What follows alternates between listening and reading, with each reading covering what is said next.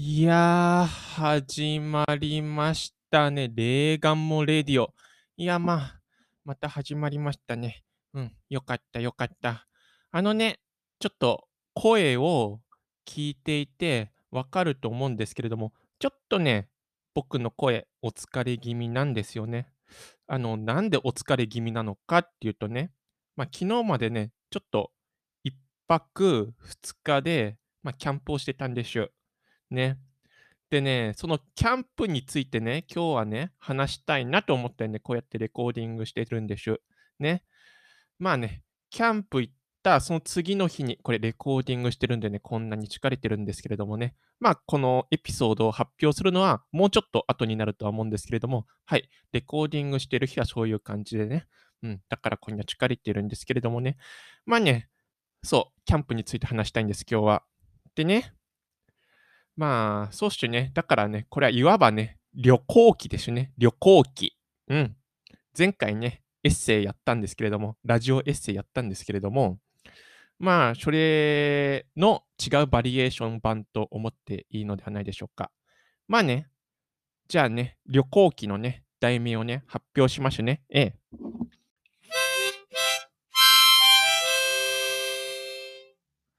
はい。ええ。秋に尾瀬でキャンプした話でございましゅ。はい。まあ、尾瀬っていうのは、まあ、正確に言うと、尾瀬国立公園なんですけれどもね、まあ、ね、その尾瀬の国立公園でね、あの、ハイキングをして、キャンプをした1泊2日っていうのをね、ちょっと話したいと思うんです。でね、なんでね、これね、キャンプに行こうの行こうかなって思ったのはっていうのはまあね、あの、ずっとね、あの、コロナ禍でどこにも行けてなくて、まあ、家と公園のルーティンをね、まあ、ほぼ2年間していたと言っても過言ではないぐらいね、あの、もうね、ずっと家と、まあ、公園とぐらいしか行ってなくてね、まあ、とうとうちょっと行き詰まってしまったということですね。まあね、時々ね、まあ、あの、なんていうか、感染状況を見て、なんかその、感染状況が低くなって、なんか行ってもいいっていう感じになった時には、まあ、ちょっとね、あの、奥多摩とかにも行ってたんですけれどもね、まあ、そんぐらいなんですよ。ね。でも、あの、だけどやっぱりまだコロナ禍ですよね。まあ、最近ちょっと感染者数も減ってきたんですけれども、なんていうかね、やっぱコロナ禍でああるから、やっぱり混雑するところは避けようと思って、まあ、キャンプに行くことにしたんですよ。でね、あの、そうそうそう。まあ、にゃん吉とね、キャンプに行ったんですよ。で、そもそもね、まあ、にゃん吉からね、誘いがあって、なんかキャンプしないってことで、まあ、行ったんですよね。で、どこに行くってことになってね、で、にゃん吉がね、なんか尾瀬行きたいって言うんですよ。でね、あ、尾瀬いいじゃんってことになったんですよね。ね、なんでいいかなって思ったんですけど、僕ね、尾瀬にね、もう3回ぐらい行ってるんですよね、実は。えっとね、中学生ぐらいまでに。うん。そうそう。それで、まあ、家族と尾瀬に行って、そこでなんかね、すごい綺麗だった思い出があったんで、ちょっと尾瀬行こうかなと思ったんですよね。うん。まあ、そんな感じでね、なんていうかもうね、このコロナ禍もうずっと家にいたんでね、もう、ちょっと気分転換しようってことでね、おじに行ったんでしょ。うん。まあ、結構ね、あの、その、お手頃な値段だしね、あんまりこう、ね、バスそうそう、あの新宿からね、その高速バスに乗って行ったんですよ。だからあんまりお金もかかんなかったってことなんですけれどもね。まあ、ちょっと正確な値段がね、ちょっとあんまりね、忘れちゃったんですけれども、まあ、あんまそんな、うーん、かかんないですよね。うん。まあ、あの、新宿からバスでだいたい5時間かけてね、行ったんでしゅ。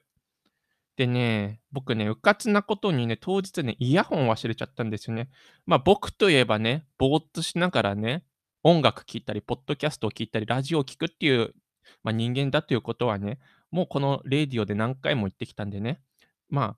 何回も言ったかな。まあ、数回ぐらい言ったんでね、まあ、分かる人には分かると思うんですけれども、まあ、けどね、うかつなことに僕イヤホンを忘れちゃったんでね、ずーっと風景見るしかないんですよ。まあ、中にはね、まあ、スマホ見ればいいじゃないかと。スマホでインターネットとか見ればいいじゃないかっていう人もいると思うんですけれどもね、僕ね、車酔いがね、ひどいんですよ。車酔いがひどくてね、ちょっとね、何か読んだりね、ちょっとね、動く動画とか見たりするとね、すぐ酔っちゃうんですよね。うん。ちょっとね、うん、車酔いがひどいんです、ともかく。だからね、もう僕はね、ずっとね、風景を眺めてるしかなかったんですよ。でね、風景眺めててね、まあ、いろんなことをやっぱりね、ちょっと考えましたね。この先の将来のこととかね、まあ、今までのこととかね。あ、なんか、この後僕どうなっちゃうんだろうとかね、お金もろくに稼げてないし、うん、そうそうそう。まあ、いろんなことを考えながらね、行ったんですよね。うん。まあ、本当に、なんていうかね、ランダムに、まあ、いろんなことを考えながら、もちろんね、このポッドキャスト撮っちゃおうかなってこともね、考えながらね、あの、そうそう、あの、風景眺めてたんですけれどもね、まあ、ここでね、僕決心したんですよね。まあ、今回はね、写真はね、まあ、10枚程度にしようと。ね、ポッドキャストのね、エピソードごとに僕、あれですよね、インスタグラムで、えーあの、写真を載っけてますよね。その、ポッドキャストのエピソードを、なんかこう、説明するためのっていうか、挿絵的な写真であったりとか、まあ、イラストみたいなのを載っけてますよね。まあ、だから、まあ、10枚ぐらいでいいだろうってことでね、あの、うん、まあ、それ以上撮ったら、あの、逆にこれ旅を楽しめないなと思っちゃったんで、その集中しちゃうから、写真を撮ることに。少々、そういう決心もしたんですけれどもね、まあ、まあ、この後話しますけれどもね、まあ、10枚じゃ到底収まらないぐらいにやっぱりね、自然が豊かでね、あの、いっぱい撮っちゃったんですよね。うん。まあ、その話も後々します。うん。でね、まあね、あのね、やっぱね、あとね、僕ね、バス、心配だったのはね、やっぱりね、まあ、バスの中にね、緊急じ緊急用のトイレもあるんですけれどもね、まあ、基本ね、やっぱりサービスエリアまでね、こう、高速道路のサービスエリアまでね、トイレをね、我慢しなくちゃいけないっていうことが僕の最大の難関だったと思います。やっぱ僕はね、トイレが近いんですよね。だからトイレが近いからね、やっぱりね、もうバスの中はね、もう本当にちょっとした修行だなと思っていました。まあ実際、あの僕、あの、あれなんですよね。あの、やっぱね、飲み物をね、本当に喉が渇いた時にちびっと飲むってことをね、しました。この時は。うん。でね、それのおかげでやっぱりね、尿 尿意すいません。汚い言葉ですね。あの、トイレに行くのをね、やっぱ控えることができたっていうのはね、これ僕成長したんじゃないかなって思うんですよね。で、あともう一つはね、あの、食べ物を食べるとね、えークラクラしてね、まあ、車酔いするということもね、僕多々あるんですよね。だからね、僕ね、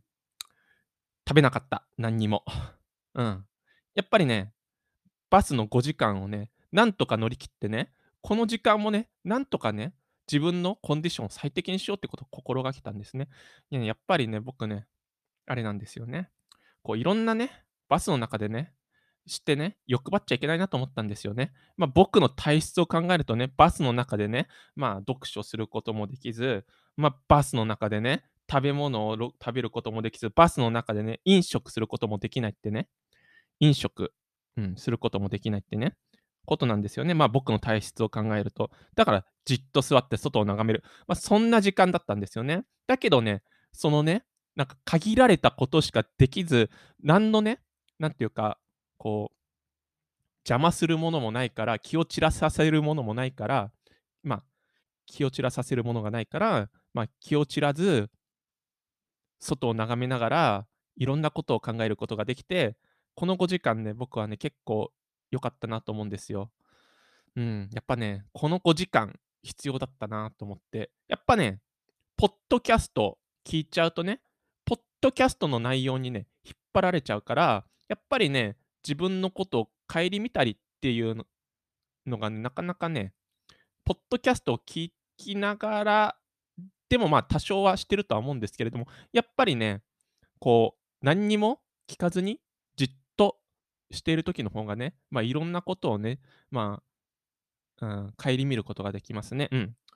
あということでね、このバスの時間はね、まあ、なんとか有意義に過ごしたんですけれども、でね、まあ、とうとうね、大勢に着いたぞってことでね、まあ、あの、あれなんだっけですね、えっ、と、鳩町峠ってとこに着いたんですね。で、鳩町峠ってとこに着いて、で、そうそうそうそうそう。あの、あれなんですよね、あの、そこでレストランつかお土産屋さんがあってね、なんか、花豆アイスみたいなの食べたんです。花豆アイス。なんか花豆っていうなんか豆みたいなのがあって、それが練り込んであるアイスなんですけれども、まあ、500円ぐらいしちゃったんですけれども、で、それ食べたらね、美味しいな美味しいなってことでね、ちょっと盛り上がっちゃってね、僕ね、やっぱね、このね、地元のアイス、ローカルアイスってのにね、目がないんですね。うん。でね、食べたんですよ。で、それでもう満足しちゃってね、ああ、もう帰っちゃっていいかなとかいろんなこと考えちゃったんですけれども、やっぱり楽しもうってことでね、あの、旅に出たんです、とうとう。ええ、この鳩町峠のスタート地点からね、この、まあ、レストランがスタート地点なんですけれどもね。でね、やっぱりね、この道中、やっぱね、すごい良かったんですよね。小さなおわ小さな小川があったり、まあ、みずみずしい自然があったりね。うん。でね、その、なんていうかね、ほんとにね、なんていうかね、す全てがね、なんか湿っててね。で、なんかね、空気もひんやりしててね、なんかすごいなんかね、あんまり僕、あの、あれじゃないですか、神経が強くないじゃないですか。で、僕のね、この神経にね、まあ、すごくいい感じでね、で、すごい深呼吸すると、はあって、すごいいい感じになって良かったんですけれどもね。うん。で、ま、やっぱね、だけどコロナ禍ってことでマスクしなくちゃいけないなってことで、マスクをしてたんですよね。で、そのだけどなんかね、来る人来る人見てるとね、あんまマスクしてない人も結構いてね、結構6割、7割方もしかしたらしてなかったのかな。だけどね、やっぱしなくちゃいけないなと思ってね、あの、だからね、思ったんですけれども、まあ、折衷案としてね、人が来ない時はね、マスク外そうってことでね、マスク外して人が来る時にね、うん、あ、つけたんです。まあ、すれ違う時だけつけるという折衷案を取りました。ええ。でね、まあ、それが結構めんどくさかったんですけれどもね、まあ、これもね、またね、コロナ禍のね、コロナ禍の旅ってことでね、思い出になったのかなとか、いろいろ考えたんですけどね。やっぱね、あれなんですよね、けど、純粋にね、このいろんなこの、なんていうかね、まあ、結構この最初の頃って結構整備されてる道だったんでね、まあ、全然大丈夫なんですけれども、この一生懸命歩くっていうかね、まあ、この前、公園を歩いた話しましたけどもね、ま、公園はね、簡単に歩けるんですけれどもね、やっぱりね、山の中っちゅうのはね、峠かな？うん、こう、あの、やっぱりね、整備はされてるとはいえどもね、やっぱり足元気をつけて歩かないといけないですよね。でね、まあ、公園だと僕、ポッドキャストとか音楽聴いてましたけど、ここではね、やっぱね、イヤホン突っ込みながらね、話すなんてのはね、やっぱりね、なかなか、イヤこイヤホンを突っ込みながら歩くなんていうのはね、やっぱりね、ちょっとね、危ないからね、足元をね、見ながらね、何も聞かず、さあ、あの、そう、あの、鳥の声とか、ええ、小川のちょろりちょろりと流れる音とかをね、聞きながらね、やっぱり歩いてるとね、やっぱりね、集中するんですね。なんていうかね足元、集中しながら、なんていうかね、そう、なんか、この、なんていうかね、この峠をね、クリアするためにはね、なんていうかね、あの、いろんな、まあ、バスん中でいろんなこと考えてたんですけどね考えてたんですけれども、ここではね、このね、えええ、峠をね、どうやって越えるかしかね、やっぱりね、大体のところはね、まあ、6割方の頭はね、そんぐらいしか考えてなかったんで、やっぱね、純粋にね、その、何かに、この峠を越えるということにね、打ち込むことによってね、まあ、いろんなね、なんていうかね、惑わす自分のなんか思考とかをね、排除することができてね、で、まあ、空気も、まあ、うまいしね、有酸素運動にもってね、気分も上がってるしね。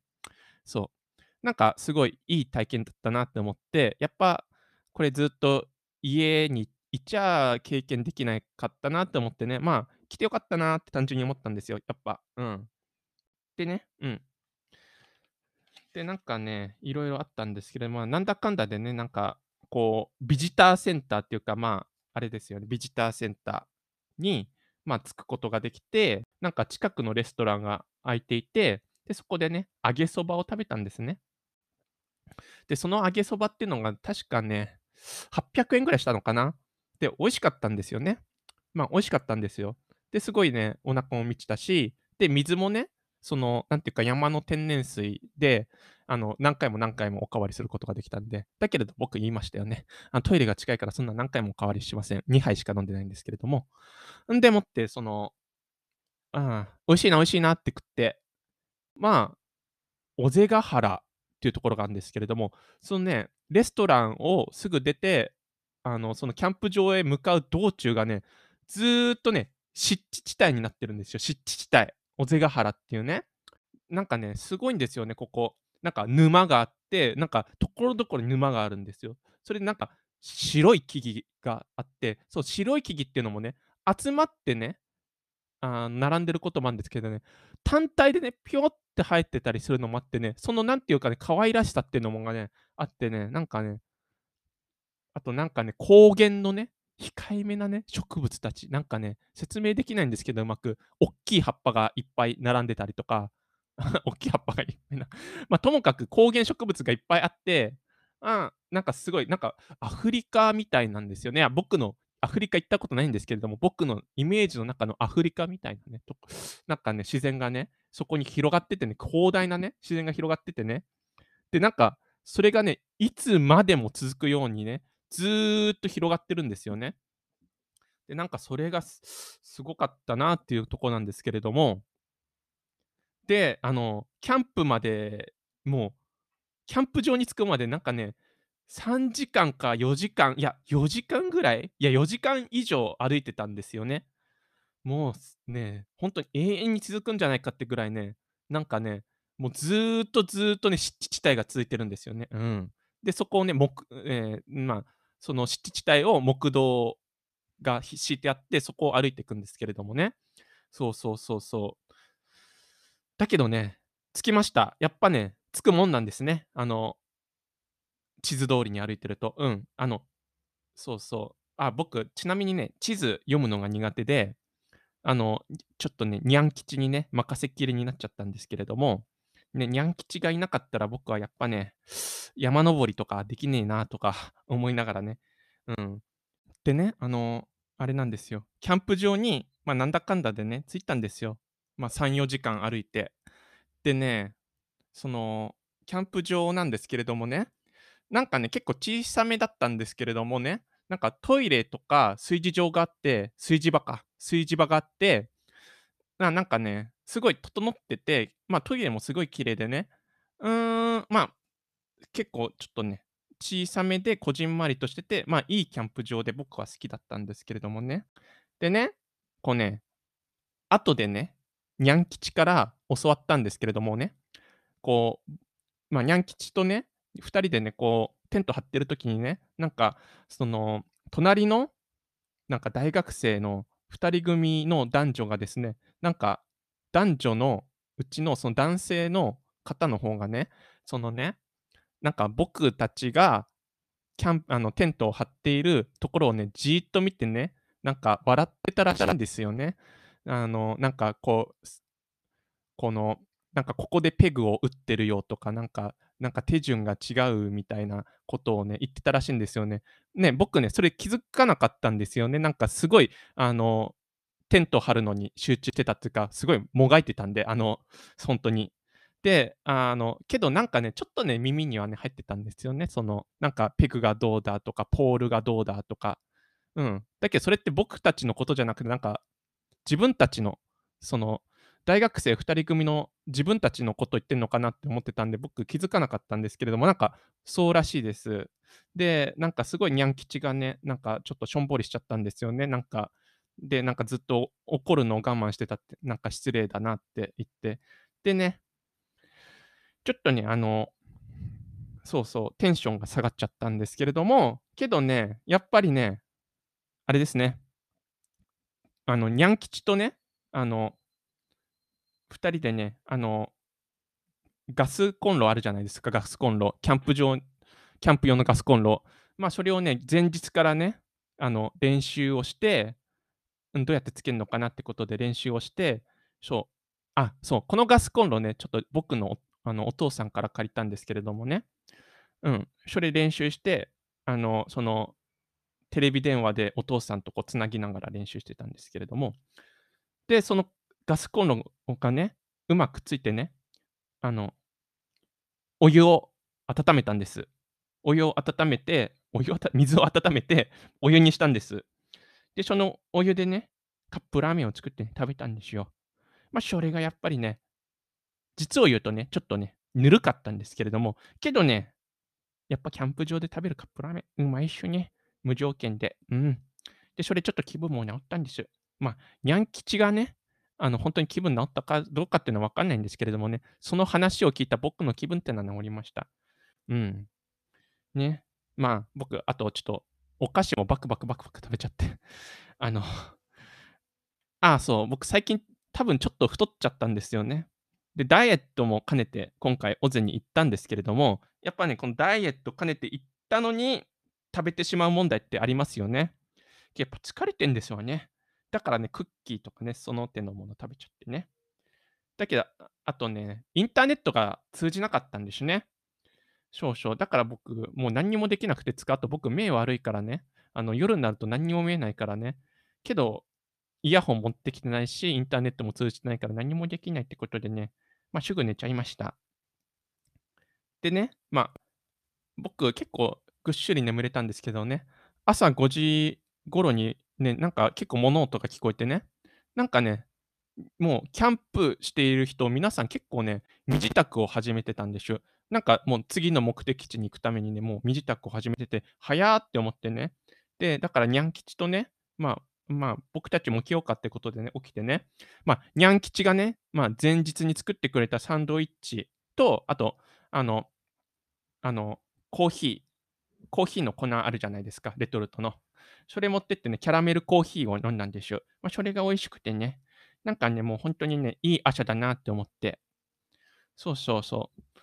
でね、なんかね、撤収作業に入ったんでしゅ。うん。で、この撤収作業に入った時、もう隣の大学生2人組はいなかったんで、良かった良かったってことなんですけれどもね。少々、まあ、それがねまあ、できて、うまくできて、撤収作業はね、うまくできたんですよね。あの、それができてつか、まあ、だから、その、まあ、大学生2人組がいなくて緊張しなかったから、まあ、すぐできたっていうのもあるし、まあ、1回組み立てたからもう、あの、解体の仕方よく分かっていたからね、できたっていうのもあるんですけれどもね。まあ、ともかくね、うまくいったんです。でね、まあ、この先、ええ、ま、幸先いいぞってことでね、あの、歩き始めました。もう、なんていうかね、まあ、下山下山したんですよね。まあ、ちょっと登ってたんですよね、実は1日目。あの、あんまり気づかなかったんですけど、なんか結構登ってたいや、あ、そもそもシャトルバスで結構高いところまで来てたのかな。うん、少々。いや、分かんないですけど、まあ、ともかくちょっと下山し始めたんでしゅ。あのあの、そうそう。でね、その、道中ね、やっぱりね、あの、にゃん吉のサンドイッチのおかげでね、気分が良くてね、うん、すごいどんどんどんどん歩き始めちゃったんですよね。でねこの尾瀬ヶ原も綺麗だったんですけれどもね、それとは全くね、違う様々な種類の自然がね、あってね、ほんとにね、綺麗だったんでしゅ。その道中。なんか尾瀬ヶ原を越えたキャンプまあ、尾瀬ヶ原とそのなんていうかな、えっと、2日目に歩くところっていうのはね、なんかそのキャンプ場で境目になっててね、キャンプ場1個は全然違うあの、え、自然が広がっててね、その、なんていうかね、この道中の、なんていうかな、緩急のつけ方がね、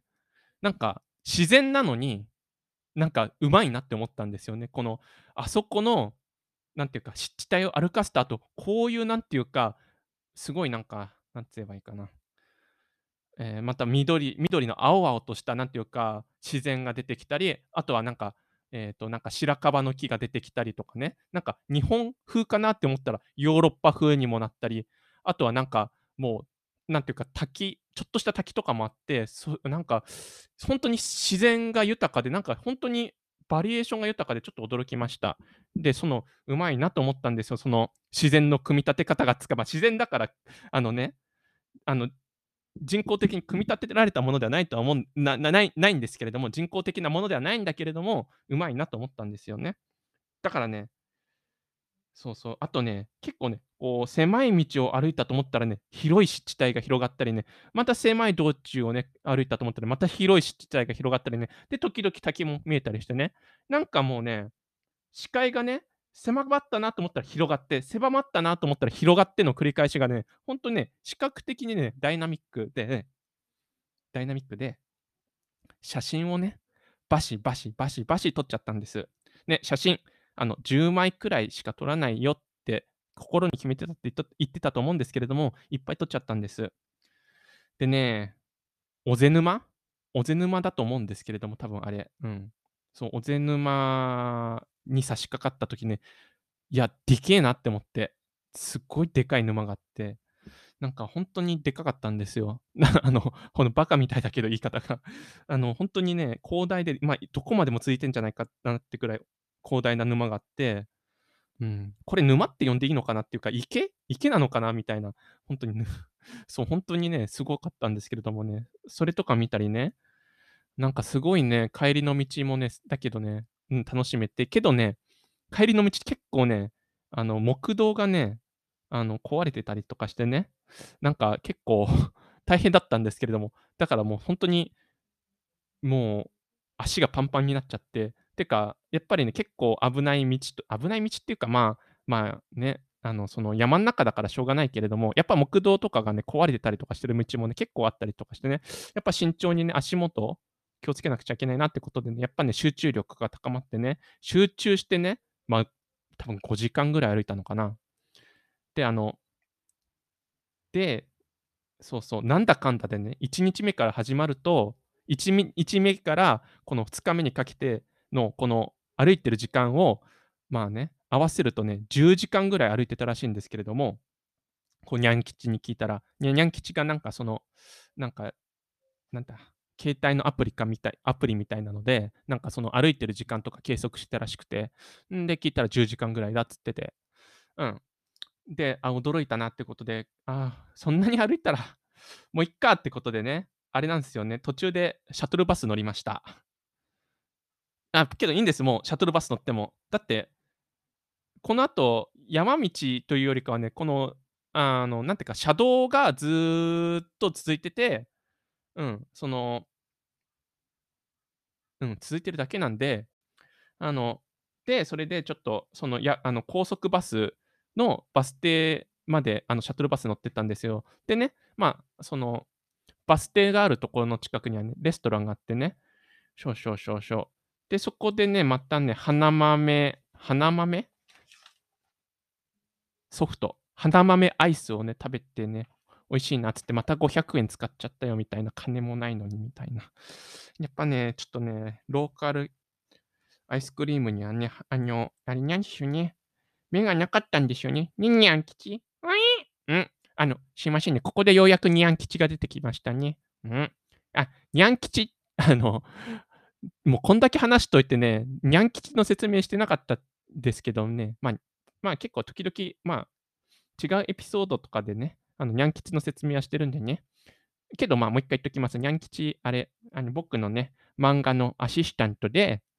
あの、住み込みしてるまあ、猫なんでしょ。でね、この猫ちゃんね、まあ、いろいろなことができたりするんでね。そう、こうやって一緒に旅とかしてるんでしょ。うん。っていうことにしといてください。はい。あの まあ、あんま突っ込まずにということで。えっ、ー、と、で、あの、まあ、1時間くらい待ってたんですよね。この高速バスが来るまで。うん、レストランで。で、もう何にもできなくてさ、うんもう、花豆アイス食べた後は、こう、なんかもうずっとうなだれちゃって、まあ、にゃん吉も心配そうに見てたんですけれども。うん。でね、まあ、もうそろそろ高速バス来るかなって感じでね、バス停で待ってたんですけれどもね。まあ、その時にね、まあ、まあ、にゃん吉がね、またね、にゃん吉は準備がいいんですよ。なんかミックスマ、ミックスナッツを作ってくれてて、まあ、それバクバク食べちゃったりとかしてね、ちょっと元気が出ちゃったりとかしてね。で、ようやくバッシュが来て、うん。高速バスが来て、まあ、帰ることにしたんですよ。もう、かれこれもう、まあ、3時ぐらいのバスに乗ったんですよね、少々。で、まあ、帰りのバスの中ではね、もう疲れすぎちゃって何にも考えることができなくてね、ずっとミックスナッツを食べててね、まあ、サービスエリアに時々、まあ、寄ったんですけれどもね、そこでネギ味噌おにぎりとか食べてね、まあ、食べなきゃいいのにって思って、だけど、やっぱ食べた後、ちょっとクラクラとかしてね、ああ、もう何もできないよとかなってね。あ、そうそう、やっぱ食べるとクラクラしちゃうんですよね。で、ま、お茶とか飲んじゃったりしてね、やっぱね、か行きよりもね、帰りの方がね、も状態的に僕の体のコンディションがね、もうぐったりしてるからね、ま、食べたり飲まずにはいられなかったってことなんですよね。ま、行きの時はね、食べもせず飲みもせずね、ま、いいコンディションでいようと思ったんでね、あのうん、ま、体力があったんですよ、要は。だけどもう体力がなくてね、やっぱ飲み食いしなくちゃいけないなってことでね、バスの中で、そう、ミックスナッツ食べたりとかね、ネギ味噌おにぎり食べたりとかね、まあね、お茶飲んだりとか、いろんなことしちゃったんでしょ。けどやっぱりね、あれなんですよね、イヤホンがないからね、ずっとね、こう、うん、ポッドキャストとかラジオを聞くこともできず、ずっと風景眺めてたんです。けど僕ね、夜の高速道路やっぱり好きでね。やっぱ高速道路のね、あの、なんていうかね、ちょっとなんていうか、さみ寂しげな感じつうか、なんか無機質な感じっていうかね、無機質な高速道路の向こう側にね、なんかちょっと山々が見えたりとかしてね、まあ、そういうなんていうかね、僕やっぱ高速道路が好きなんですよね。で、サービスエリアも好きで、なんか純粋になんか食事をとって、あの、トイレに行くところじゃないですか。なんかそういう、なんかシンプルなあり方が好きでね、サービスエリアの。なんかサービスエリアにまつわる思い出はね、結構いっぱいあるんですよ。子供の頃にもやっぱ家族旅行に、あの、行かして、結構行ってたんで、家族旅行に行ってたんで、そこで夜サービスエリアでの思い出ってのが色々あってね、色々あって、やっぱ、なんかサービスエリアのあのしんみりとしたなんか寂しさっていうのが僕やっぱ好きなんですよね。うん。そう、だけん、なんていうかな、ま、帰りのバスは何にも考えることできなかったな。単に風景眺めてたり、なんかちょっと眠くなってきて、うつろうつろしてたりとかして、まあ、終わっちゃいましたね。うん。そうしょう。で、ようやく新宿に着きました。で、新宿に着いて、で、もうほんと疲れたなってことでね、まあ、電車に乗ったんですけれどもね、電車ん中がね、もう結構、あれかな、新宿駅に着いたのが、ええ、夜の7時ぐらいだったんで、それで、まあ、電車ん中でね、結構混んでたんで、体縮めてたんでしゅ。ね、ま、でかいね、あの、バックパックも持ってるんでね、そのそうそう、いろんなものが入ってたり、キャンプ用品とか入ってたりするんでね、それを抱えてね、ま、縮めてね、縮こまってたんです。え、電車の最後尾で。で、やっぱね、それも結構疲れてね。で、ようやくね、まあ、その、着いてね、あの、その、自分のアパートがある駅に、で、ちょっとね、あの、そのなんていうか、夕ご飯の買い出しとかしてね、まあ、チェーン店のね、牛丼を食べて、で、ビールをコンビニで買って、それをうん、そうね、家で飲んで、牛丼食べて、ふにゃーとかしてね、あの、寝ちゃいました。でね、そのビールがね、すっごい染みててね、体に染みちゃってね、やっぱね、体すごい疲労が溜まってる時に飲むビールっていうのはね、結構これね、効くんですよね、体に。うん。だからね、あの、結構酔っ払っちゃってね、にゃん吉もね、驚くぐらい結構酔っ払っちゃってね、まあ、俺は寂しいぞとか孤独だとかなんかそんなこと言っちゃったみたいなんですけれどもね。しょしょしょしょしょ。やっぱね、あれなんですね、僕っていう人間はね、やっぱこうやってね、旅行に行って、その時はこう山登りとかしてて、その山登りすることに集中して、んで、結構楽しむですけれども、やっぱね、この帰りその帰った後のね、なんかこの寂しい感じとかっていうのがね、やっぱりね、僕ね、結構ね、しんみりときちゃうタイプで、やっぱお酒とか飲んでね、え、疲れた体とかをね、え、ほぐしちゃったりとかするとね、やっぱりね、寂しさっていうのが増してきちゃう人間でね、この寂しさの中のね、この、なんていうかなんていうかね、うーん沼？もう、尾瀬行ってきただけに、この寂しい沼に、まあ、はまらはまっちゃうんですね、結構。まあ、尾瀬と僕のその寂しさっていうのはね、まあ、関連性はないんですけれども、まあ、とりあえず、まあ、どっか旅とか何かしらの旅をしたらね、その後しんみり時間が僕はあってね、ま、ビールとか飲んじゃった後はね、やっぱしんみりしちゃうんでね。うん。そうそう。まあ、久々にね、まあ、その、ラジオも、その、旅行中は聞け聞けなかったんでね、ラジオとかポッドキャストとか聞いてたんですけれどもね、まあ、そのビールがまこう、ま回っちゃってね、全然こう、頭ん中に入ってこなくてね、うん。寝ちゃってね。で、今日朝起きて、シリアル食べて、まあ、筋肉痛とか体の疲労を感じるんだけれどもね、ああ、ポッドキャスト作ろうって思って、このことについて話そうって思ってね。うん。そう、この、今、こうやって至ってるわけです。ということでね、はい、今日は、えー、これ、あの、えー、旅行記、これで終わりでしょ。ねえ、なんかどうですか？今日のこの話。ちょっとね、旅行記っていうね、新しいジャンルへの試みだったんで、あれですよね、ちょっとたどたどしいっていうか、ちょっとディテールが甘いなって部分はかなりあったとは思うんですけれどもね、そのディテールのね、甘さを補ってくれるのが、僕がいつもエピソードごとに投稿しているインスタグラムの写真とイラストではないでしょうか。ね。まあ、あの、その、多分ね、今回ね、えっ、ー、と、2回の投稿に分けて、あの、このインスタグラムの写真を投稿しようと思うんですよ。でね、少々。だからね、まあ、その10枚、10枚ぐらいで多分まとまってる投稿を、まあ、2回、えー、投稿しようと思ってるんで、インスタグラムに。あの、そのインスタグラムのね、まあ、写真のね、リンクをね、この、えー、ポッドキャストのエピソードにね、貼っておくんでね、もしよかったらね、チェックしてみてください。うん。あの、僕のね、たどたどしくて曖昧な発言を、この写真たちが補ってくれると思います。うん。まあね。ということでね、こんな感じで、あの、僕の初のこのポッドキャストでのね、えー、試み、あの、旅行記を語る、旅行記をね、語るというこの試みをね、楽しんでいただけたでしょうかね。まあね、レーガンもレイディをね、こうやってね、またちょっとね、結構、うーん、あの、毎回毎回、あの、結構一定の期間で取れるようにはなってきたんでね、うん。あの、続けて聞いていただけるとね、嬉しいかなと思うんです。まあ、もしかしたらね、またちょっとね、間が空いてしまう可能性もあるんですけれどもね、まあ、気が気長にね、えー、レーガンもレーディをね、楽しんでいただければなと思うんですよね。うん。